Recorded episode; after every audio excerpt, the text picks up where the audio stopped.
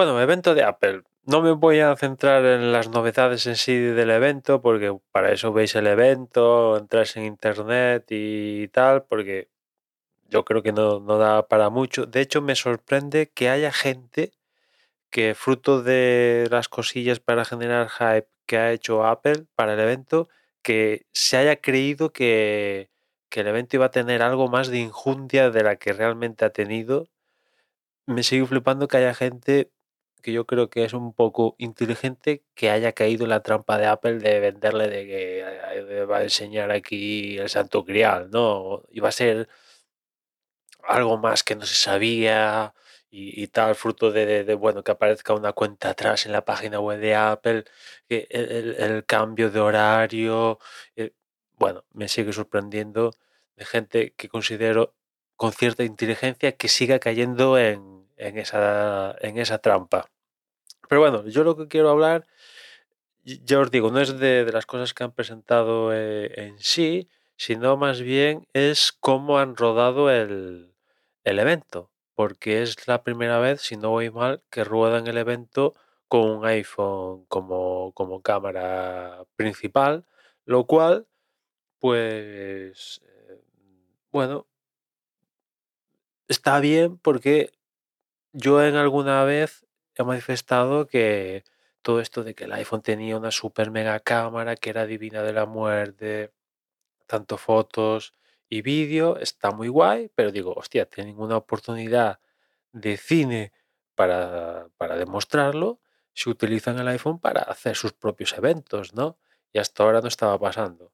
Pues bien, este es el primero donde está pasando esto. Evidentemente, em, Sí, lo que recoge el vídeo es el iPhone y tal, pero detrás hay todo un equipo profesional de iluminación, de tratamiento de la imagen, de postproducción, de unas ciertas, o sea, el iPhone grabará de, cine, pero después hay una serie de elementos, hardware, software, equipo técnico, profesional, que, que, que, que al final también se acaba notando, pero está bien, está bien que hayan que hayan dado el paso de, grabar ya el evento con, con el iPhone. Y por el vídeo de detrás de las cámaras que han enseñando, d- un poco yo entiendo que, que, que un poco han dado el paso porque ahora el iPhone, como tiene USB-C, el USB-C posibilita el trasvase de archivos a mayor velocidad.